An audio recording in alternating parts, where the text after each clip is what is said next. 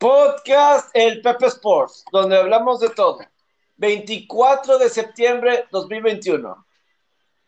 Hola, ¿cómo están? Bienvenidos. Es un gusto saludarlos. Ya estamos aquí listos para platicar después del jueves por la noche que pues ganó Carolina de forma sencilla, sin este por ahí el segundo cuarto como que quiso las, los tejanos meterse al juego, pero simplemente esa franquicia la, se ha destruido, se ha autodestruido. Y por más que Davis Mills, por momentos se puede ver que hay este luz de él, etcétera, pero como que el equipo, la franquicia la han destruido y eso para la NFL no puede ser bueno que una franquicia se autodestruya de esa forma. Pero las Panteras, ¿quién hubiera pensado? Las Panteras de Carolina están invictos, marca de tres victorias, cero derrotas. Sam Darnold, más de 300 yardas. Y pues ahora, pues tienen esta oportunidad este, de conseguir esta victoria contra los Tejanos. Te saludo con mucho gusto, Robert. ¿Cómo estás? Hola, Pepe. ¿Cómo estás, amigo? Qué gusto saludarte. Eh, buen juego para si tenían problemas de insomnio, ¿no? Por curarlo. Muy poco que rescatar.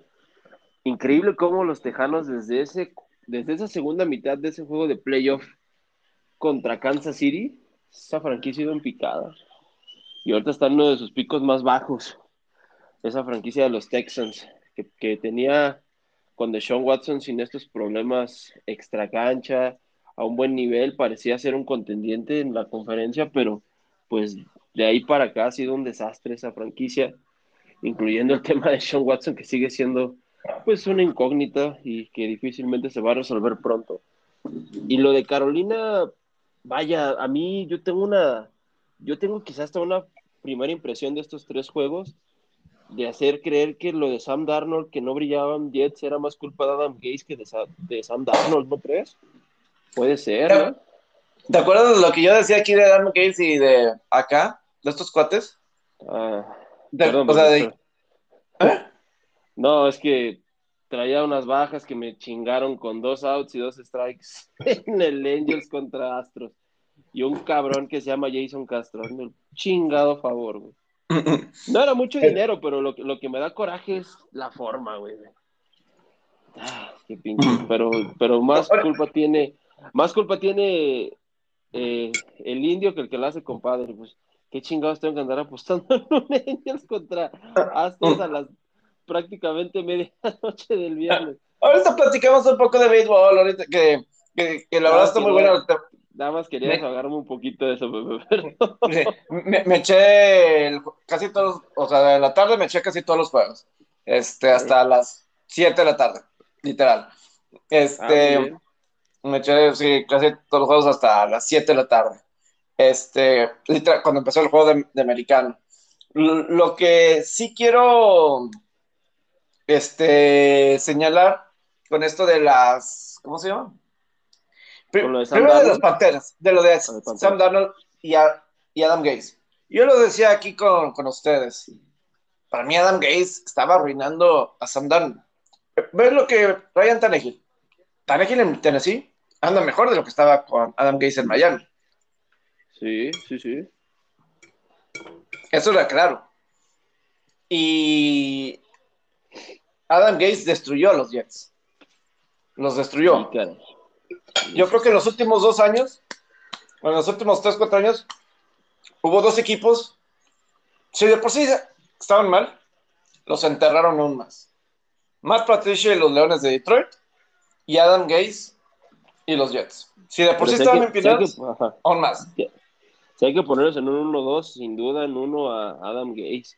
Ahorita, y, no es por, y no es por nada. No, no, no anda desgraciando ningún equipo, ¿verdad? Ahorita. No lo he escuchado así, asistente en algún lado. Y bueno, y también no se quedan muy atrás los Tejanos de Houston y lo de Bill O'Brien, esta gerencia de Nueva Inglaterra que está en. Un sólido, un sólido tercer lugar.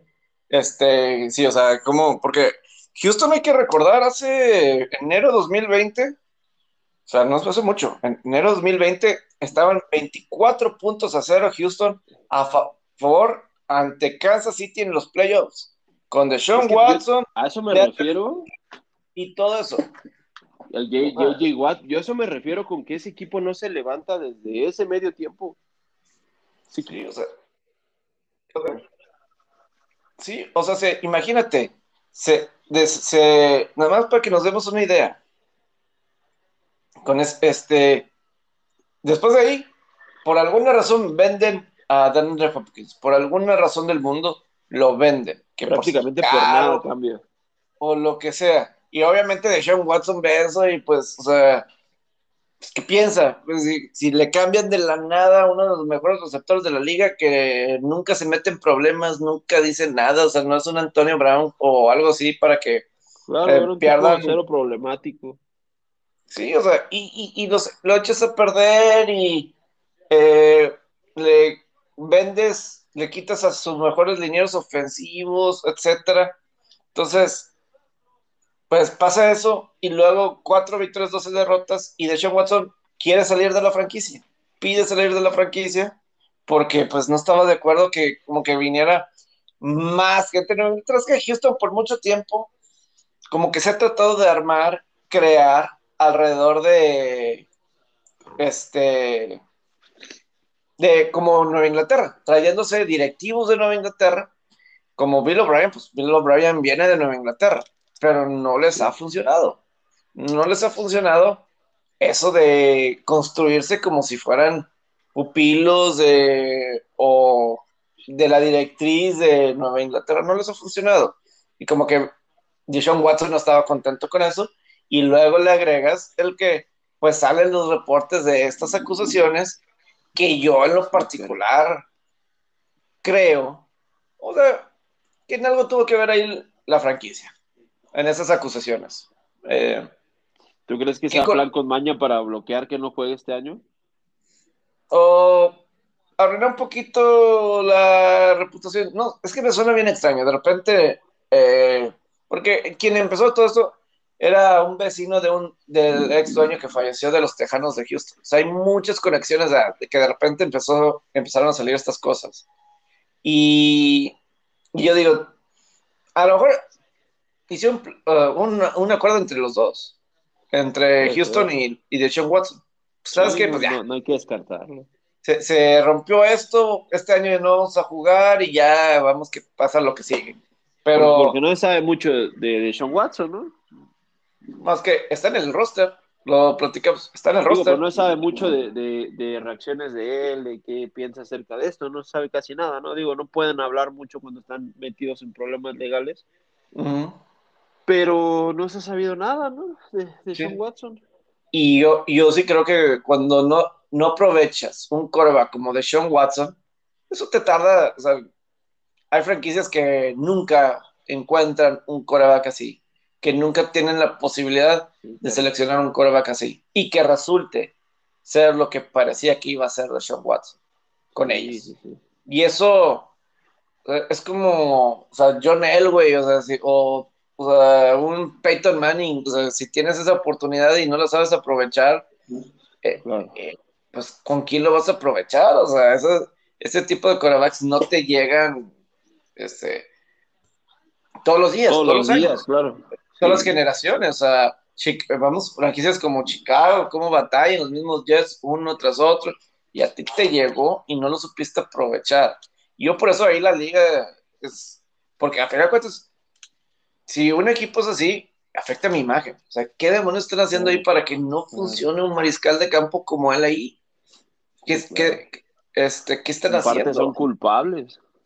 Sí, este, ¿qué están haciendo para que no puedan funcionar en, toda esta situación. Entonces, pues sí es, es extraño. Y por el otro lado de los Jets de Adam Gates, pues sí, los Jets, eh, yo creo que sí los empinó más. Es el equipo de la conferencia americana que tiene ya más tiempo sin clasificar a postemporada, que es 2010.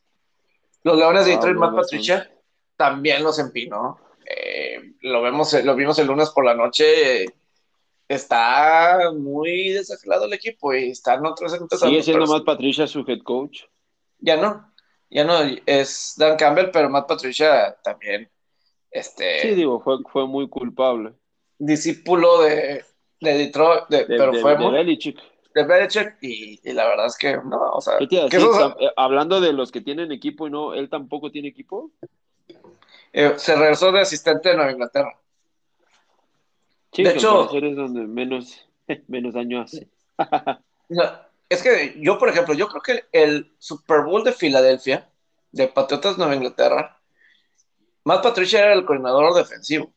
Y ese año yo me acuerdo la defensiva de Nueva Inglaterra no era buena. O sea, Pues Filadelfia, Bueno. ¿cuántos puntos le hizo en ese Super Bowl? Nick Foles y compañía. Y esa era una defensiva que permitía sus yardas. No muchos puntos, pero permitía sus yardas. Y te digo, Nick Foles tuvo un partidazo en el Supertazón y por eso perdieron. Este, unos dicen, "Ay, pues las otras veces era gracias a la, sí. a la, gracias a la defensiva ganaron Supertazones. Sí, también. Y es cierto. raíz de ahí nació, nació eh, nuestro compadre Pepe Farías por Nick Foles. Sí. Bowl. No, y por ejemplo, el otro coach, Bill O'Brien, él está de coordinador ofensivo en Alabama, en la Universidad de, de Alabama. Bill O'Brien Este- estaba en Texas. En Texas, sí. ¿A poco está Sí, en sí, sí. Alabama? Wow. Fue el, es el, coordinador ofensivo de Alabama. La semana pasada que vi el juego de Alabama contra Florida, eh, ahí estaba escuchando, porque Steve Sarkisian era el coordinador ofensivo de Alabama y ahora es el entrenador en jefe de la Universidad de Texas. Este, entonces, hay un poquito de, de información de dónde quedaron todos estos jugadores, todos estos coaches. Pero el caso de Sam Darnold, pues sí, obviamente en Carolina el apoyo está mejor. Eh, digo, bueno, tenía a Christian McCaffrey, se lesionó hoy, eh, un tirón en la pierna. Este, pues ni modo. Vamos a ¿No ver cuánto que tiempo. fue esa lesión un poquito por payasear en la, en la jugada? Pues, pues sí, yo la verdad no lo noté tanto, pues yo no le di importancia, o sea, fue una jugada normal y me volteé y, y nada, ¿sabes? Este, Cuando es ya. ese como, ese como, como que frena y como que después ahí vuelve a jalar, a, a- a jalar fuerza, ¿no crees que ahí fue donde pudo él haberse lesionado? Yo, puede, yo creo que sí, y yo sí voy a decir, pobres a los que hayan tenido a Christian McCaffrey en sus fantasies. Uf, y, Eh, y muy, muy seguro que para muchos es- esa es primera ronda, fácil. Y primero Claro, picks. primera selección. O sea, este, te digo, Eh, yo el estoy año viendo pasado, bondadosa decir primero cinco picks. yo el año pasado me tocaron muchos fantasies que tuve la primera selección y yo me fui por Christian McCaffrey. Y antes del año pasado, no era alguien que se lesionara, no había tenido problemas de lesiones en sus primeros tres años en la liga. Y el año pasado, pues ni jugó, jugó, eh, para la segunda semana se lesionó, regresó un partido contra Kansas, jugó muy bien y de repente, ah, otra vez lesionado. Y ahora, pues, este tirón en la semana 3 y, fue la primera mitad, entonces seguramente hay muchos que dijeron que se no están pasando un buen jueves en la noche, eh, muchos en Fantasy cuando vieron eso de Christian McCaffrey, porque sí, sí afecta eso tremendamente. Digo, quién sabe cuánto dura un tirón, ¿verdad? Dallas, Carolina no juega sino hasta el próximo domingo contra Dallas, Pero de cual- pero de cualquier manera, un tirón sí se tarda un poquito. Sí, pues es- de hecho es muy probable, podríamos hasta animarnos a decir que McCaffrey no va a estar en ese juego. So- sobre todo porque no regresó a este partido. Digo, no sabemos. Pero el caso de Darnold es que pues DJ Moore es un buen receptor. Eh, tienes a Robbie Anderson, tienes a, a Terrence Marshall, tienes a este Dan Arnold que está de ala cerrada, que también se ha visto bien en algunos partidos. Me, me agrada, me agrada lo que está este, pasando, ¿no? Con, Y- este, y, sinceramente, con- sí puede tener una oportunidad Panteras en esa división con Nueva Orleans a la baja. Puede tener una oportunidad ahí. Sí, este.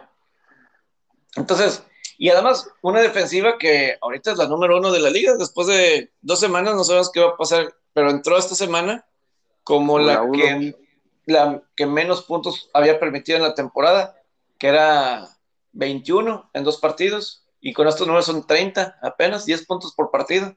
Eh, probablemente va a terminar la semana como la 1 otra vez. Y es la que menos yardas ha permitido eh, an- entrando esta semana, el que menos ¿Esperabas un rendimiento así, Pepe? Sinceramente. ¿Eh? ¿Tú presupuestabas un rendimiento así. No, el, año pasado la ofensiva de Carolina estaba como en 18, un año antes estaban como 30 y tantos en puntos permitidos, ahora uno, es que sí, el primer año de Matt Rule de head coach, todas sus selecciones fueron defensivas, sus selecciones en el draft, todos fueron defensivos, absolutamente todos. Y hasta la primera selección de este año, JC Horn esquinero, también fue primera ronda, eh, defensivo. Ya más adelante fue un poquito más variado, pero le apostaron a, construir la defensiva. Y, y, tienes este Brent Burns, que es muy bueno, este 93. O sea, le apostaron a ese lado de la defensiva y después de estas tres semanas, tienes que decir que es un éxito porque pues están con tres victorias y cero derrotas. la apuesta. Entonces, este, y pues tienes un Sam Darnold que, digo, está cumpliendo. Primera vez, eh, dos juegos seguidos con más de 300 yardas. Eh, nunca había tenido esta cantidad de yardas. Vi una estadística de que pusieron en la transmisión en Fox de 888 yardas. Esto fue ya antes de la touchdown del final de Carolina, que 888 yardas en tres juegos. Nunca había tenido tantas yardas en cualquier combinación de tres partidos seguidos en su carrera. Eh, entonces, entonces eh, pues ahí está funcionando, ¿no? Está funcionando. Y, el coach Marrule, que él viene de colegial, eh, le fue muy bien en la Universidad de Temple. O sea, en Temple levantó a ese, a, ese equipo. De, hecho, no sé, lo, lo, levantó a, algo que no se había visto en décadas, décadas. Y de, hecho, Hassan Reddick, quien está con, que se lo trajo este año, pues era parte de su linebacker ahí. Y uh, el coreback que tenía el año pasado. Lo que tenía bien Temple. Algunos, este, por ejemplo, el coreback que tenía suplente, ¿te acuerdas de este Walker que entró por Teddy Bridgewater? Era su coreback en Temple, que luego se fue a la. Estuvo en la, en la XFL con. O o, fue la otra liga, una de las dos ligas que, pero, y luego se fue a la Universidad de Baylor y también levantó Baylor de unos escándalos y el segundo año normalmente mejora, normalmente mejora los récords en colegial, esto es NFL, y pues están con tres victorias, cero derrotas y creo que hay una gran posibilidad de que al fin del fin de semana Carolina sea el único invicto en esa división con Tampa jugando contra Carneros. Puede ser, porque en Los Ángeles. que tiene Tampa Bay eso. Entonces es posible que Carolina al final de esta jornada, de esta semana, sea el número uno de esta división. No lo, no lo, no se me hace, no se me hace descabellado. Sí, pues, a lo que me refiero que tiene una oportunidad en esa división puede ser como un pues se está mostrando la baja de McCaffrey va a ser algo duro. Hay que ver que se desempeña contra que en teoría tiene que ser un juego que tendría que ganar Vaqueros, pero digamos que va a tener un juego un poco más que el que tuvo con Tejanos. Panteras en, dentro de aproximadamente 10 días, pero ha tenido rendimientos muy sólidos y yo creo que merecidamente está 0-3. Quería Sí, no, eh, eh, eh, así es. No, y, lo bueno, digo, el, papel, en papel el juego contra Dallas que sigue, para ellos es el más complicado, obviamente. Pero, para la fortuna de la gente de, de Carolina, Carolina tiene 10 días de descanso antes de ese partido. Dallas juega el lunes por la noche. entonces, pues sí es menos tiempo de descanso para, para Dallas de lunes a domingo, pues son seis días de descanso, mientras que Carolina va a tener diez. Entonces, eso sí es muy bueno. Este, por, para Carolina, con, con, bastante tiempo de descanso, aunque es en Dallas, pero bueno, tienes el tiempo de descanso, mientras que Dallas juega el lunes y luego vuelves a jugar en domingo. Es menos tiempo de preparación y, y así, ¿no? Entonces, en cuestión de calendario, beneficia a Carolina. Ahí puede ser una buena prueba para la ofensiva de Dallas. Potencialmente. Estos dos juegos que vienen para Dallas, creo que sí es de, cuidado. porque en cuestión de la defensiva que van a enfrentar, Filadelfia puede ser una buena defensiva eh, en estas alturas. Y Carolina, pues, va a ser un buen sinodal para, para ambos. Pero pues así fue el jueves por la noche. No sé qué. En cuestión de. Antes de pasar otra cosa, no sé. Para cerrar el tema de apuestas. Thunder. Panthers también 3-0 de spread para empezar la temporada. Hay de esos equipos que había sacado para sacar líneas. Han sacado sus ocho últimos ocho líneas. Este, Carolina.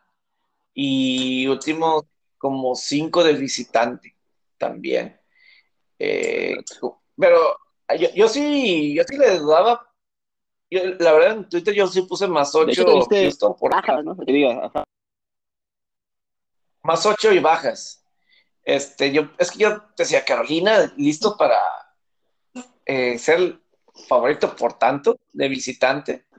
Sobre todo porque Carolina sí había visto que en sus últimos juegos, cuando eran favoritos por más de 5 puntos, la línea estaba en 3, 7 y 1 contra el spread, cuando eran favoritos por más de 5 puntos o algo así. Entonces, pues sí, o sea, no era una situación normal para Carolina. Y. Quizá la línea estaba así pues, también por el coreback que iba a empezar, por David Mills. Sí, David Mills. Sí, que yo no lo vi, yo no lo vi tan mal. Es que tengo, tengo una cosa de Houston. El coach, no entiendo a veces las declaraciones, David Pulley, no sé si, este, a, lo, mejor si estuviera aquí José Alberto con la cuestión de Ted Lazo, pero a veces hay declaraciones que no tienen sentido. Ted Lazo, esta serie de fútbol, es que algo había leído previo al juego sobre David Mills, de cómo se había preparado Mills para este juego, Davis Mills, y Davis Mills. fácil decir David, pero es Davis Mills. Sí, pero como, apellido más que como nombre, ¿no? El Davis. Sí. Y entonces yo le, eh, él, leo que dice que lo ve muy bien y que no sé qué, es exactamente lo que esperas de un coreback suplente. ¿Qué declaración es esa antes de, tu coreback que va a ser titular en el partido? Yo, digo, pues, ¿qué es lo que esperas de un coreback suplente? No sé. ¿no? Sea, es que yo digo, sí, sí me queda, pues, ¿qué es lo que piensa uno que esperas de un coreback suplente? Yo quisiera pensar que me va a ganar el juego. Y otra, fue tu selección de tercera ronda. Para Houston fue su primera selección en este año en el draft, no tuvieron ni primera ni segunda ronda. Su primera selección fue él. Entonces, no, pero, o sea, es razonable pensar que a lo mejor él puede ser el coreback del futuro. Y, digo, por momentos se vio bien. Cuando le, creo que le daban la oportunidad de todos, se veía bien. La cuestión es, nada más, esas declaraciones, yo se digo. Sí, me ayudan mucho. Un poco desafortunado. Se me hace extraño, pues, ¿qué esperas yo de un coreback suplente? Es, lo que tú esperas de tu coreback suplente. Eh, no sé. No, pues, no, pues creo que debería haber otro tipo de apoyo, ¿no? Moral. Son, son frases así, tipo oye, dicen que tú y yo estamos locos o algo así, este, eh, eh, no congruentes. Pero, no congruentes. Y, así ha tenido varias durante su tiempo. Y digo, lo malo para David Cooley, el head coach, que viene de la escuela de Andy Reid y de John Harbaugh. Lo malo para él es que, pues, obviamente, en vino una situación que esperaba a lo mejor que era de Sean Watson y resulta que no. Pero, este, pero las frases no, no le ayudan las declaraciones. La semana pasada, contra Cleveland, hubo una situación donde era tercera y diez y hubo un castigo en contra de Cleveland. Y tenía la opción o de declinar el castigo y cuarta y dos, o aceptar el castigo y era tercera y cinco. Y vuelvas a tener otra oportunidad declinó el castigo y despejó. Cuando todavía, a lo mejor, puedes hacer varias cosas. O cuarta y dos y te la juegas. Ok, prefiero una, te la juegas. O tercera y cinco y tienes otra oportunidad para ir por el primer y diez. Y, este, pero no, despejó. Este, cuando pudiste haber tenido otra jugada más, si quieres en tercera y no te la reglas la cuarta. Eh, tienes otra oportunidad, cualquier cosa puede suceder, un castigo efectivo, no sé. O sea, está muy extraño. Digo, sí, me, la verdad es que incongruentes ciertas decisiones. Hasta pareciera que intentando perjudicar más que y, y yo no sé, ¿te acuerdas el año pasado que de Jacksonville que ganó su primer juego y ya no volvió a ganar? Y 15 derrotas seguidas. Pues nunca sabes. Capaz que. Capaz que Houston puede estar en lo mismo. sí, sí, sí, son, son picos muy extremos, ¿no? Extremos muy marcados y eso no es bueno al final del día. De refleja muchas, bueno, muchas veces tipo gerencial, ¿no? Relación de... Sí, tiene, puede tener muchas aristas eso, Pepe. Sí. Yo sí quiero decir esto de los jueves por la noche, porque este partido estuvo, la verdad, no es el más atractivo. La siguiente semana es Jacksonville-Cincinnati, que pues bueno, tampoco es así que tú dijeras el wow, ¿verdad? Eh, es lo que luego digo de los jueves hacer la NFL con, programando esos partidos. Es que mira, esto es, eh, esto es lo que quiero explicar. Digo, el próximo de la siguiente semana Jacksonville Cincinnati, ah, bueno, tienes el atractivo de, de Trevor Lawrence y Joe Burrow. Las, últimas, las dos últimas dos selecciones de primera ronda, general del draft, y que se enfrentaron en el campeonato nacional, pues en enero del 2020. Todavía razonablemente cercano y que Joe Burrow, pues, y, sus Tigres de LSU, con un equipo verdaderamente dominante, ganaron ese partido. Pero más allá de eso, eh, estos partidos de la semana pasada, este y la que sigue, son exclusivamente el canal de la NFL. Ya después vienen los partidos que son, que también salen en Fox a teleabierta. Y ahí ya vienen mejores partidos, porque pues Fox obviamente para teleabierta va a crear mejores partidos y pues en el papel vienen planeados mejores. Y es que otro, nada más pueden jugar los equipos una vez en jueves. ¿Por qué? Porque si es, imagínate poner a un equipo dos o tres veces jugar en semanas cortas. Sí, pues, le, le das en la madre a su calendario. Y a lesiones y todo eso. Por eso, si, si se fijan, juegos como Dallas y Detroit, Detroit nunca juega en jueves. ¿Por qué? Porque una vez es el Día de Acción de Gracias. Este, y a veces Dallas y o, o, Dallas, por ejemplo, muchas veces, y esta semana, este año va a suceder lo mismo. Tienen su Día de Acción de Gracias y luego unas semanas después juegan en jueves. Incluyen a Dallas porque tienes que incluir a Dallas. Para el paquete y todo tienes que incluir a Dallas. Pero ¿cómo lo haces para incluirlo en el jueves? Ah, pues Día de Acción de Gracias y una semana después también en jueves. Tienes tu semana normal de entrenamientos, juegos de preparación, siete días, ya, ok. Pero no los pones, o a lo mejor Tampa, por ejemplo, o los equipos de Dallas y Tampa. No incluyo la semana uno porque pues tienes todo el receso de temporada de descanso. Y luego, este, a lo mejor Tampa, no me acuerdo, debe tener un juego también en jueves, pero es diferente a la semana uno a más adelante. Sí, Son situaciones más especiales, digamos así, ¿no? Sí, porque en semana uno, pues ya tuviste todo el tiempo de descanso y luego semana dos hasta 10 días después y es, es normal. Entonces, no, tiene, no, no, te afecta tanto en tu calendario. Y es, incluso creo que ya pronto Amazon, eh, no me acuerdo si es 2022 o 2023, creo que es, Amazon va a estar a cargo de Thursday Night Football y muy seguro dicen que Alan Michaels va a ser el... ¿La voz en Amazon? El, la voz de los juegos de la NFL en Amazon. Eh, gente que yo sigo, bueno, que cubren los medios, los medios de los medios, este, deportivo, Andrew Marchand, de The New York Post, creo que es el mejor insider de los medios de los medios este, deportivos.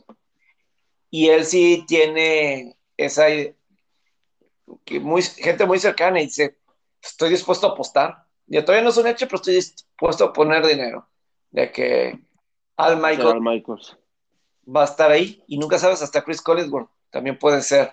Eh, pero por eso este puede ser el último año de Al Michaels en domingo por la noche. Eh, digo, a lo mejor Al Michaels también se puede retirar. Esa pero, lo habías comentado tú, de hecho. Sí, es que este año en NBC tiene el Super Bowl. Y pues qué mejor forma de terminar Michael su carrera de mínimo en NBC pues, con el Super Bowl. Que sería pues, el último Super Bowl que, que transmitiría al Michaels. Pero sí, Amazon pues está con esas posibilidades. Eh, y creo que Chris Wallace también se menciona como posibilidad que se podían ir por ahí.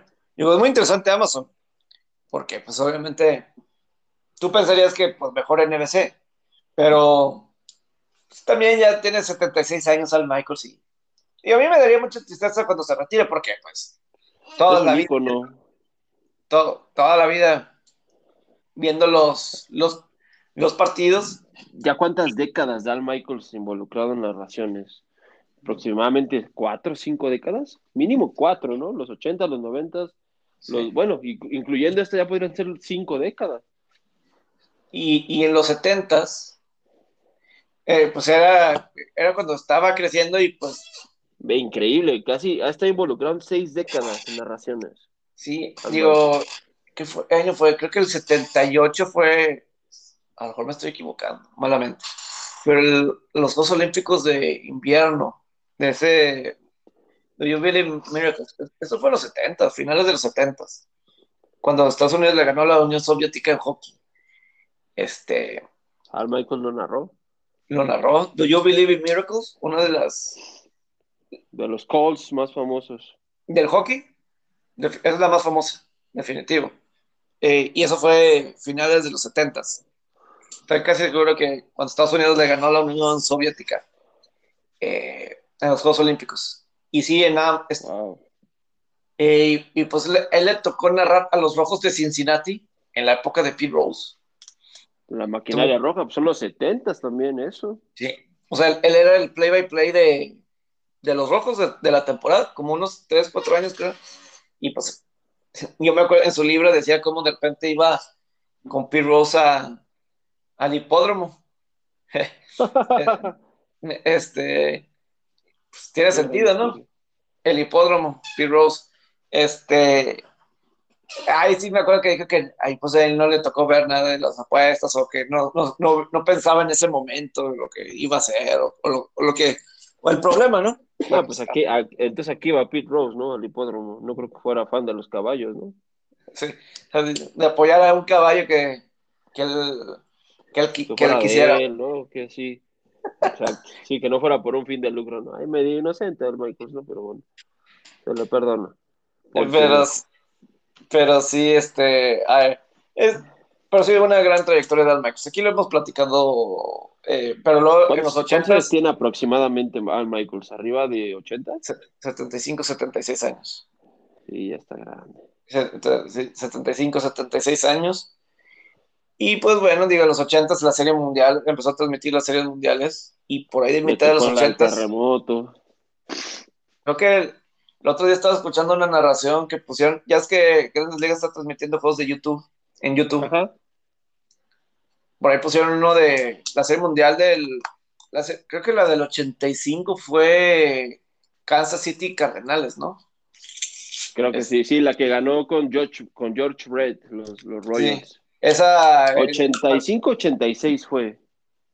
Sí. Creo que fue 86, ¿no? 86 fue la de Mets y Boston. la, de Billy Wagner, ¿no? La, Sí, esa fue la, del 86. Esa fue la del 85. Sí. Y. Eh, sí, esa fue la de ese año. Este. Del, y luego 87 no me acuerdo. 88 fue. Do, 87 no sé si fue Minnesota contra alguien. Eh, pero 88 fue la de Dodgers, la contra Oakland. contra Oakland. Luego 89 fue Gigantes Atléticos. 90 Rojos. ¿Contra quién fue la de los Rojos? Que ganaron una serie mundial con. En fin.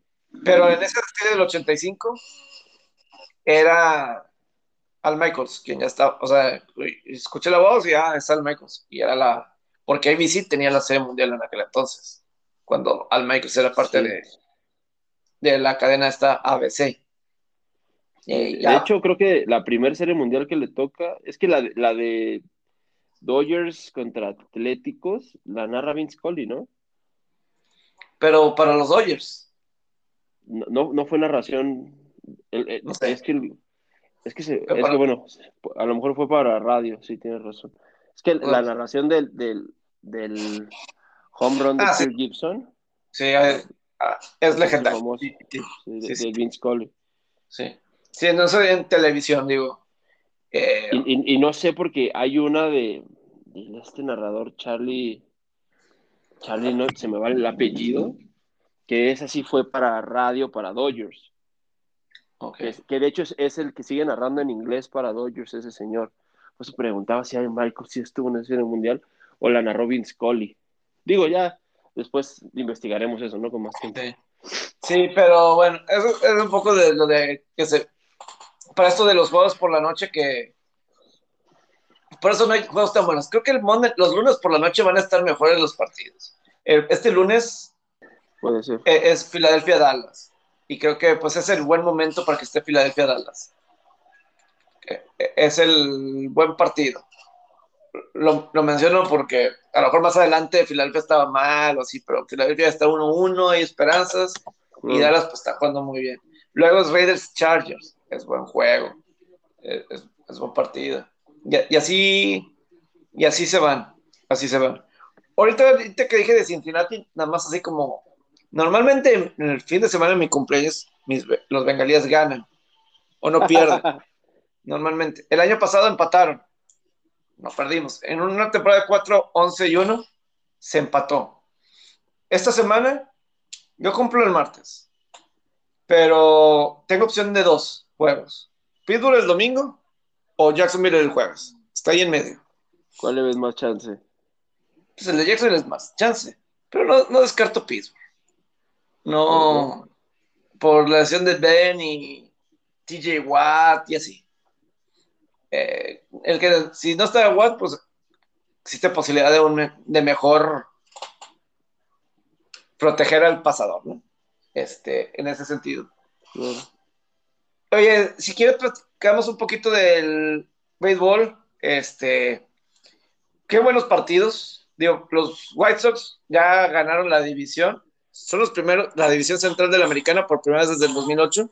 Ellos son los primeros en tener su lugar asegurado en las series divisionales, porque los otros, Tampa, Dodgers y Gigantes, en sus respectivas ligas ya están clasificados, pero pues todavía está por definirse las divisiones. Tampa de seguros, claro. lo más seguro es que sí. Y pues Gigantes Dodgers, pues está la diferencia solamente un juego, faltando como ocho juegos por jugar. Entonces, eso se va a definir hasta. Nueve, prácticamente. De hecho, son nueve. Ah, sí, nueve juegos. Y se va a definir hasta. hasta el final. Sí, va, vaya pelea parejera entre Gigantes y, y Dodgers. Y de hecho siento que, ah, no, no, quiero decir que el calendario de Gigantes puede que sea un poquito más fácil, es que el problema con Dodgers es que ah, este fin de semana va a Arizona y la próxima semana recibe a San Diego eh, martes, miércoles y jueves y cierra temporada con Milwaukee, que esa puede ser una serie muy brava para Dodgers. Pero probablemente no le van a tocar los buenos pitchers de Milwaukee porque ya los van a estar guardando para postemporada, puede ser, a lo mejor a lo mejor no le va a tocar o, o uno de estos de Brandon Woodruff o Corbin Burns, uh -huh. pero eh, Gigantes le toca cerrar con tres rivales divisionales, San Diego, Arizona y Colorado. Pero pues el la, el eh, San, San, Diego yo creo que es el complicado, aunque ya San Diego ya, yo ya, este... Ya prácticamente no, está que... fuera San Diego y de, de, como lo hemos platicado en la semana, de las historias este, increíbles, ¿no? Oye, eh, San Diego ha, ha perdido, creo que ha ganado 10 juegos de los últimos 40 o 45, o sea, se cayó estrepitosamente. ¿Qué te iba a decir, eh, Robert? Este, eh, sobre esto de, de, Dodgers. ¿Qué tan preocupado estás por los Cardenales? No mucho. La verdad, sinceramente, o sea, 11 juegos al hilo. No, un... no, 12 de hecho. 12. A ver. Sí, increíble racha, que es la que va a hacer que se meta a, a, este, a playoffs, pero creo que les va a tocar, les va a tocar un, un staff de pichó duro en el potencial juego de wildcard si es Dodgers. Si es San Francisco, yo creo que sí puede, puede, puede ganarle a San Francisco. ¿Sabes qué pasa con San Francisco? Están volviendo a ese, a ese sistema que, que tenían con Bruce Bochy, no sé si recuerdas, muy sistemático, muy, muy puntual, un fútbol, un fútbol, ¿eh? un béisbol como de, de libro, como dicen, ¿no? De jugando al librito, muy, básico, no, no buscando el batazo largo, buscando poner gente en base y produ producir con gente en base, o sea, suena muy simple, quizá suena como que a eso se trata el juego, pero, ¿sabes? No buscan hacer gran cosa y, y ve qué temporada están teniendo, están, están 99 ganados, 54 perdidos pero hay que ser sinceros, el staff de picheo es mejor en, en, en Los Ángeles que que en, San Francisco. El staff de picheo de San Francisco es, son, son jugadores que están agarrando un segundo, tercer aire, que están teniendo una temporada bastante buena. Tipos como Kevin Gossman, como Alex Wood. Alex Wood, que el año pasado estaba en Dodgers. Este, se me está yendo otro, que es el, es el que le está saliendo bastante bien a, San Francisco. Tienen un zurdito que era bullpen, este Logan Webb, que también ha hecho, ha hecho buena chamba. Pero, hijo, es que no me preocupa tanto este, Cardenales, porque es que al final del día siento que se van a quedar un poco cortos. Desclafani es el otro que se me estaba yendo de San Francisco.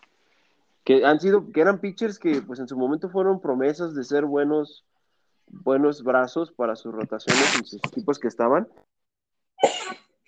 pero en San Francisco encontraron como un segundo aire, motivación. Vaya que, que, ha sido, debe ser el manager del año, Gabe Kapler. Al menos en la Liga Nacional, a mi gusto tiene que ser Gabe Kapler porque metió a un equipo de fracaso que para ser un contendiente y lo puedo convertir en el equipo con más victorias de esta temporada en Grandes Ligas. Con un payroll bajísimo además. Sí, no, muy, bien la temporada de Gigantes. Eh, Ajá. Pero, pero pa, pa, para contestar tu pregunta, yo creo que ambos staffs de picheos, tanto el de San Francisco como el de Dodgers, son superiores al de Cardinals. Porque con Cardinals, ¿a quién pones a abrir el juego de comodín? A Wainwright, a Mike Nicholas, John Lester. Pues digo, han tenido, buen, ha tenido buena temporada, han tenido buena temporada, una temporada decente.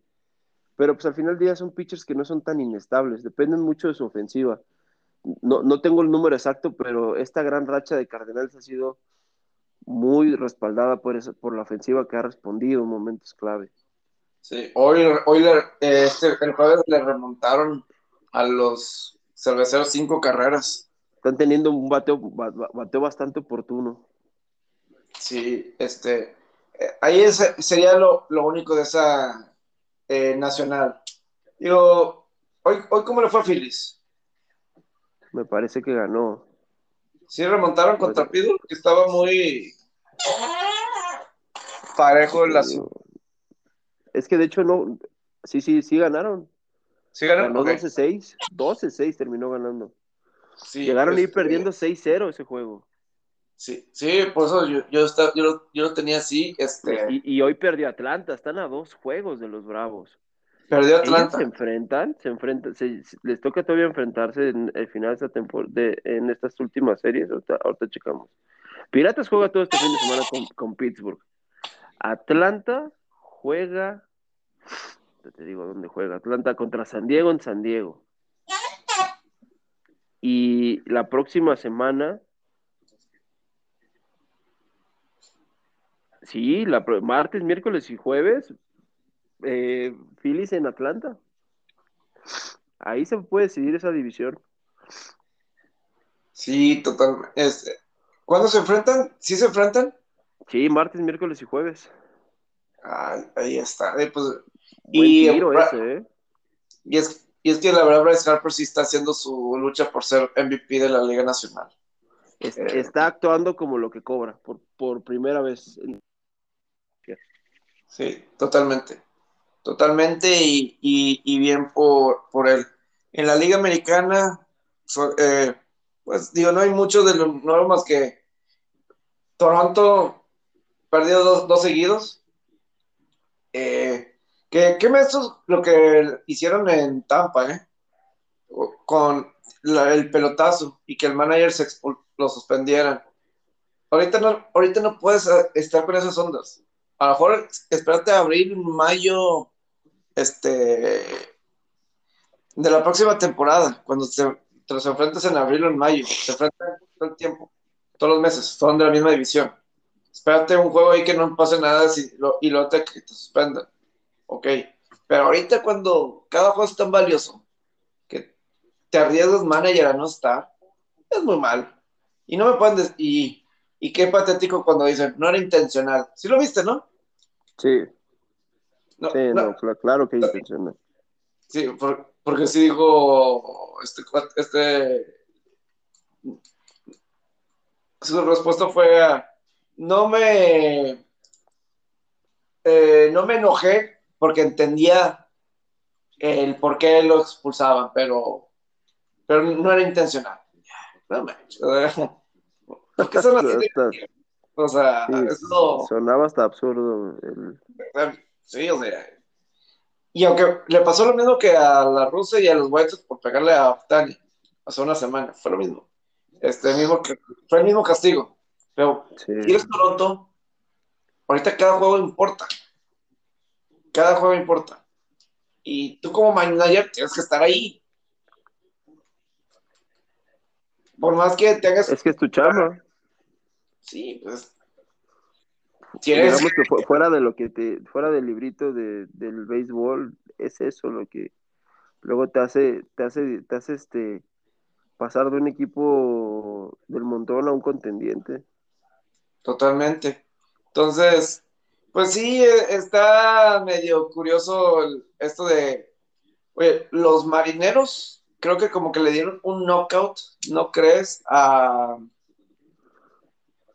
a Oakland. A Oakland. Con esta barrida que traen, una, traen una muy buena racha los marineros. Eh, traen cinco ganados seguidos, siete de los últimos tres, del siete tres en los últimos diez partidos. yo creo que no les va a alcanzar.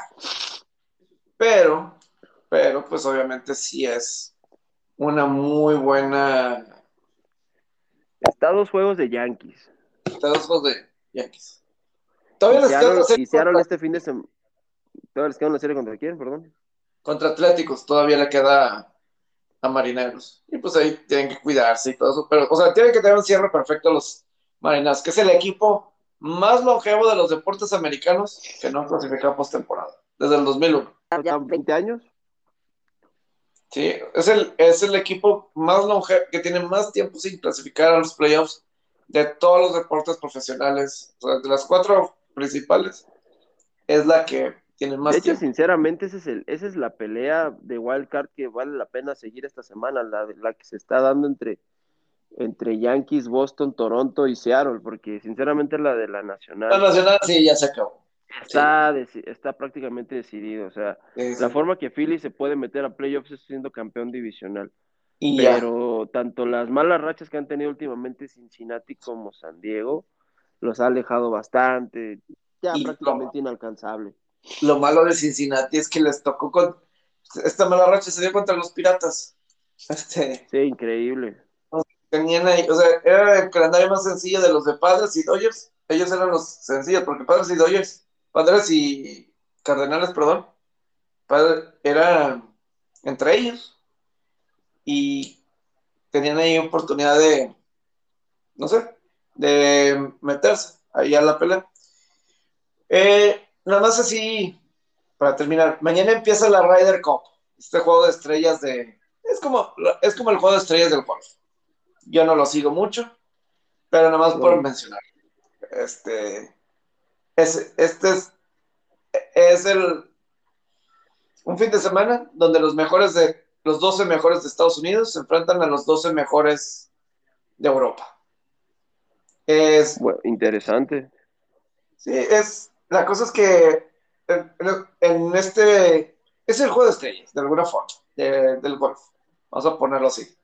Y como que lo toman más de orgullo. ¿Me explico? Lo toman más de de, orgullo de Estados Unidos, americano, Europa, ¿no? Y, y, la diferencia es como que ahí está más permitido. este año toca en Wisconsin, en Whistling Straits. Como que aquí está más aceptado el, el o sea, el apoyar, si estás en Estados Unidos, de apoyar a Estados Unidos. ¿Me explico? No el típico politeness de, del golf. Como que está más permitido eso del público. Una vez es en Estados Unidos, en otro es en, Europa. Eh, esto iba a ser el año pasado, 2020, pero por la pandemia se cambió a 2021. Este año, este, la Copa Presidentes también, yo creo que se debe jugar porque es el. La Copa Presidentes es los mejores de Estados Unidos contra los mejores internacionales que no sean que, no es en... Ah, por lo que veo, la Copa Presidentes va a ser hasta el próximo año, hasta el 2022. capaz que modificaron así la, los calendarios, porque sí, la, pandemia afectó todo, porque antes era los pares, era la red de Copa, y los nones era la Copa Presidentes. Y ya estoy viendo aquí que el próximo año, hasta el próximo, va a ser la Copa Presidentes. Que ahí es donde jugarían los mexicanos.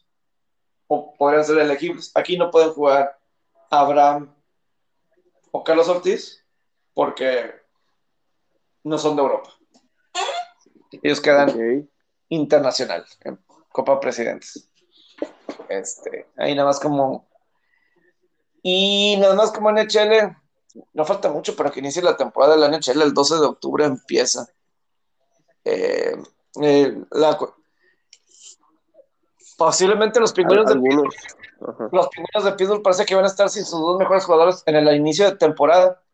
Eh, Sidney Crosby lo operaron de la muñeca hace unas semanas y que seis semanas fuera. Que eso lo pondría después del arranque. Esto se dio a conocer como hace una o dos semanas. Y ahora se da a conocer que Kenny Malkin viene también de una operación así. parece que también va a estar fuera. Se dio a conocer hoy dos meses. Entonces, los principales de, de los pingüinos, que pues son de los equipos que más tiempo, que tienen más, más tiempo con los pingüinos y de los estelares, eh, van a estar fuera. Entonces, malas noticias para los pingüinos de Pittsburgh. Sus dos mejores estrellas no van a estar en el arranque. Yo estoy muy. A ver qué tal va a estar la NHL en ESPN y en TNT TVS. Creo que TNT va, a estar interesante. TNT va a tener los miércoles por la noche. ¿Te imaginas? Van a tener martes, van a tener básquet miércoles, hockey. Y viernes y jueves van a tener hockey. Así. Y, creo que domingo. Va a haber veces. Eh, ya como enero, febrero va a estar en domingo también. Que van a tener ahí este, en TNT. Como que muchos de los que estaban en NBC, que ya se, que se acabó, se cambiaron la mayoría, la mayoría a, a TNT, a Turner. Kenny Albert se fue con, con Turner para ser su, su principal. Órale. Este, su narrador. emblemática de hockey, muchos años también de grandes ligas. Sí, y. Dos temporadas, sobre todo. Y pues ahí siguen Turner con. Ya, su papá se retiró de la NBA, ahora llega el hijo ahí para, para el hockey. Este.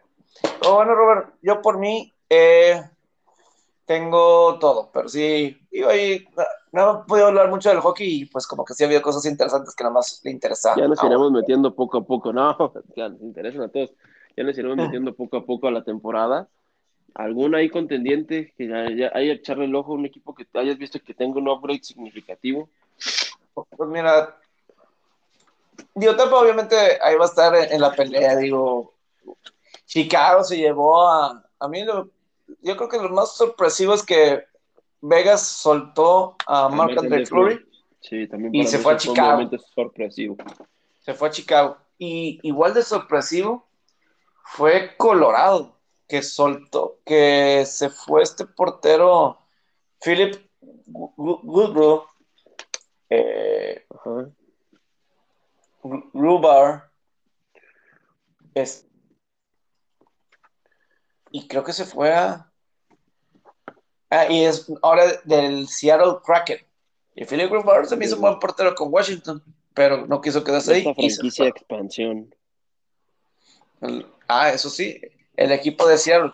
Que esa, yo creo que Seattle debe tener mucho éxito ahí, eh, con Vancouver tan cerca de Seattle. Son 30 de los, en 30 de los 32 equipos se esperan arenas llenas. Eh, estará limitado Vancouver. O sea, que, que, que, ya van a tener full, full capacidad, ¿no? Para... Sí, Vancouver y Montreal están en duda. Están en ahorita limitado para iniciar. Será será limitado. y Andrew Wiggins parece que está dispuesto a perderse mitad de los juegos de los juegos de local de Golden State por no vacunarse. Increíble, no, increíble. Oh, pero leí, leí este, este, un tweet que me dio mucha risa que decía eh, que, que, era lo normal. Andrew, Andrew Wiggins missing some shots, decía. no, sí, eso se me hace de alguien que podría ganar 31 millones de dólares. Todo con tal de no vacunarse, sabes que sí. Eh, hay cosas que uno no se explica. Y eso que no es gringo, él es canadiense.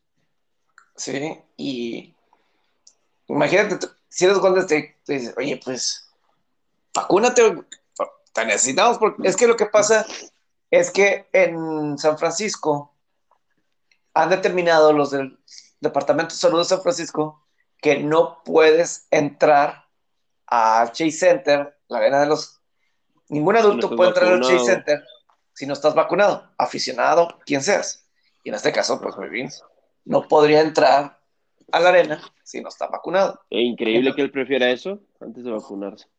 Que ya lo han llevado con doctores en Oakland para que tratara de entrar en razón y, hablar con él y que agarre sensibilidad al asunto. No, al momento, no. ¿Tú crees que sea algo connotación religiosa, política, simplemente está loco? ¿Tú qué crees que sea? No, yo, creo que eso, no, yo no creo que sea, no creo que Wiggins sea de eso. Este. Simplemente creencia. Estúpida, pero una creencia, ¿no? la creencia es suya. Totalmente. Sí, increíble. Pero increíble también que, qué bueno que se metan con su pago. Ojalá no le paguen. Es que exponer a sus compañeros y a los aficionados la mitad del dinero de 31 a 15 millones. De, puede vivir mala lana, ¿no? La tomo sin ningún problema, pero. Pero que, entonces, que nos regale 15 millones por una, por una creencia, wow.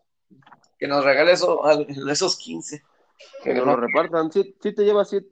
Yo no me enojo si 7 y medio y 7 y medio, ¿no, Pepe? No me enojo. Yo tampoco. Ah, pero bueno. Robert, este, un placer como siempre. Igual, hermano, un placer como siempre y el siguiente episodio, el siempre esperado y jamás muy imitado, pero jamás igualado, previa apostadores de NFL. Sí, espérenlo el sábado. Espérenlo el sábado, que como que ya nos, nos gustado eso. Sirve que este es que sirve también que estamos más cercano a las líneas mm, finales de, para los juegos del domingo. Y como el viernes tengo fuerza regia, no puedo este, Yo quería disfrazar eso, pero pues ya te quemaste, Pepe. no, tenemos Fuerza Regia. Transmisión de Fuerza Regia el viernes en la tarde-noche. No, se la pierdan. ¿Contra quién van? Contra Chihuahua. Dorados de, Chihuahua. Los Dorados. Sí. No se pierdan ahí al Pepe Sports. Hablando del deporte ráfaga. Del, del, del, grande de la LNBP. Fuerza, la Fuerza Regia. Ya está, Ron. Ya está comercial. Ánimo, amigo. Buen fin de semana para todos. Gracias.